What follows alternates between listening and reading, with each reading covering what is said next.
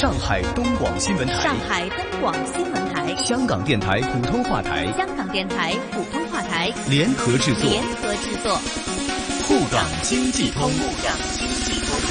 上海、香港、长三角城市群、粤港澳大湾区，以及关注沪港经济发展的海内外听众朋友，欢迎您在每周同一时间收听由上海东广新闻台、长三角之声、香港电台普通话台联合制作的沪港经济通。大家好，我是上海东广新闻台长三角之声的主持人高松。大家好，我是香港电台普通话台的主持人刘明正，很高兴能够在节目当中为大家分享最新的香港及粤港澳大湾区城市群的资讯，并且与大家一起关注上海大都市圈以及长三角城市群的发展现状。让我们马上把时间交给高松，介绍本周上海方面的经济焦点。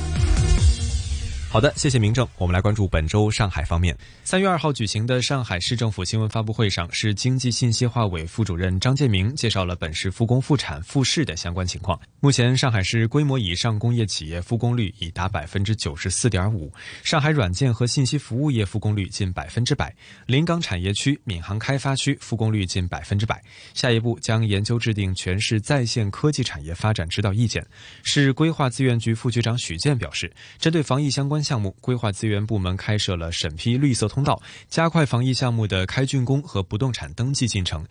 据上海市科委介绍，自二月三号执行外国人工作许可证不见面审批新政以来，截至三月二号，受益办理量累计四千四百四十七份，日均二百一十二份；电话咨询量共计九千五百七十七个，日均四百五十六个。近两周，延期工作许可业务同比降幅明显收窄，目前已经恢复至去年同比百分之八十左右，表明在沪外国专家已经陆续回沪，积极投入复工复产。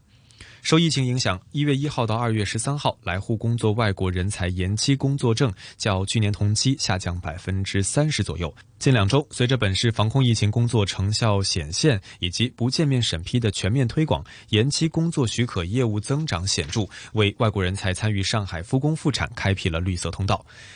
另据上海市经信委副主任张建明透露，上海将研究制定全市在线科技产业发展指导意见，在无人经济、在线经济、AI 加、区块链加、五 G 加等方面前瞻布局新兴市场需求，通过定制化政策，在上海率先培育若干细分市场龙头，撬动一批在线科技、产业互联网、智慧医疗、生命健康项目落地。上海市经信委和市应急管理局日前调整了企业复工指南，上海企业的复工申请无需审批，只需通过一网通办的企业复工人员网上登记报备系统填报企业相关信息，上传防控方案，并且就复工有关疫情防控措施内容承诺进行确认，就是完成了备案，可以复工。据了解，新版复工指南不再强调白名单的重点企业和一般企业之分，只要做好防疫条件准备的企业皆可复工。一网通办也从过去的人员信息报备平台变成复工工作申请办理平台。好的，以上就是本周上海方面的经济焦点，把时间交给香港主持人。好的，谢谢。让我们来关注到在香港方面。香港二月份的采购经理指数 PMI 急挫至三十三点一，远低于一月份的四十六点八，是指数公布二十一年半以来的最差成绩。这一年首两个月的 PMI 平均是三十九点九，也反映出香港私营经济在第一季有机会加剧衰退。因为新型肺炎疫情爆发重创两个月的订单需求，新订单以及产出以破纪录的速度直线下滑，也受到内地订单量的大跌而拖累。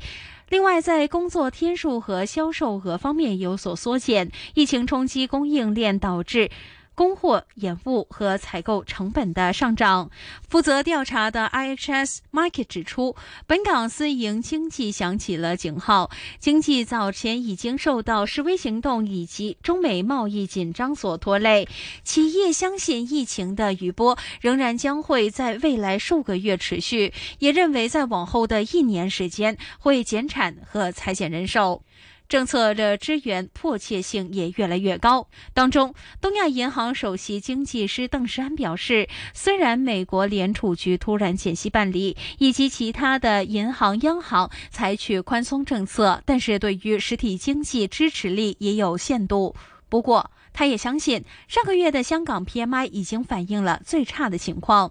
邓世安说，东亚早前因应疫情，将今年香港的增长预测调低至收缩至百分之一点五。由于未来几个月疫情可能会在全球蔓延，或者会冲击到环球经济和出口需求，香港经济仍然会有风险。估计要全面复苏仍然需要一段的时间，但是也不排除会再下调增长的预测。好的，以上就是本周香港方面的经济焦点。再把时间交给上海方面的主持人，来关注到上海大都市圈和长三角城市群发展的最新话题。沪港经济通，沪港经济通。好的，谢谢。联防联控就需要联合作战。二月一号开始，在上海和江苏省界的沪青平公路芦墟检查站，一支名为“金泽芦墟联合突击队”的一体化防控队伍正式上岗。有了一点两检的检查站，一体化工作方式大大提升了查控效率，实现了资源共享、运行联动。这也是两地首次以这样的方式联合作战。后来，随着复工复产的进行，长三角人的交流逐渐增加，不少毗邻镇间跨省上班的员工也不在少数。第一时间，金泽镇收集发现有四百一十九名本地劳动力需要到汾湖、锦溪、西塘等十二家企业上班。长三角毗邻街镇也有十四名外来员工需要到金泽十家企业上班。收集完信息，金泽镇给这些人员发放了一批绿色的人员通勤证，有姓名、照片、编号等多种身份信息，一人一证，非非常清楚。企业的员工经检查点体温测试通过之后，就可以来往吴江和青浦，复工的人员流动问题得以解决。如今复产进一步提速，证件的范围进一步扩大。青浦公安分局金泽派出所副所长汪立明告诉记者。凭借上海市青浦区、江苏省苏州市吴江区、浙江省嘉兴市嘉善县的身份证或居住证，通过测体温等常规操作后，就可以顺畅入户，人员也不需要进行隔离。长三角四省市工信部门密切配合，联防联动，协调区域内上下游配套企业的保供复产复工，协同解决区域内防疫重点企业骨干员工返岗和应急物资运输问题。上海市经信委副主任张建明说，到二十一号，上海市协调九十八家为长三角地区防疫物资生产企业配套的本地企业复工，三省工信部门已经支持上海的三十八家防疫物资生产企业涉及的两百家配套企业复工复产。央行上海总部近日发布一月份长三角地区货币信贷运行情况。数据显示，一月份长三角地区金融机构货币信贷运行总体平稳，受季节性因素影响，本外币各项存贷款增速有所放缓，企业信贷投放多增，住户部门存款增加较多。一月末，长三角地区人民币贷款增加一点一三万亿元，同比多增一千四百六十九亿元。业内人士表示，疫情对餐饮、旅游等消费类服务业以及广大中小企业的影响较大，短期的资金周转需求较大。但长三角地区的大量中小制造企业停工的影响，甚至比全国其他地区更大，中长期的投资需求可能明显收缩。好的，以上就是本周上海大都市圈和长三角城市群的最新话题。再请香港主持人为大家分享粤港澳大湾区的相关发展。好的，谢谢。让我们来关注到在大湾区方面，通过创新运用科技，粤港澳大湾区正在筑建抗疫的新防线。我们看到武汉的智能机器人可以在隔离病房进行测温。配药和送货，五 G 警用巡视机械人可以对戴口罩人员有效识别和动态测温，无人机能够喊话监督戴口罩，并且开展病毒消杀和红外线测温。另外，广州阿里云方面的 AI 算力也向生物医药企业和科研机构免费开放，加速新药和疫苗的研发。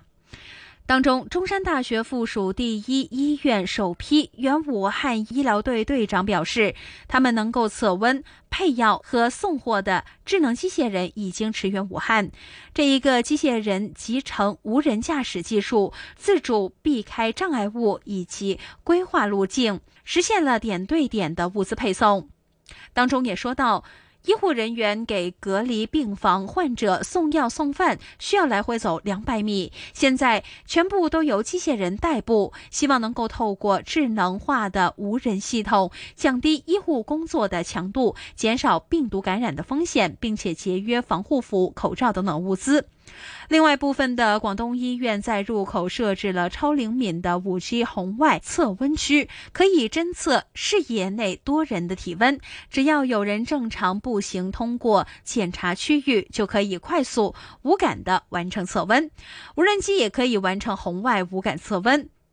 好的，以上就是有关于粤港澳大湾区城市群发展的最新分享。我是香港电台普通话台的刘明正，再次请出上海东广新闻台的主持人。谢谢明正，也谢谢大家。每周同一时间，在香港电台普通话台、易线金融网节目和上海东广新闻台长三角之声中国城市群栏目共同关注沪港两地经济交流。我们下期节目再见，下周见。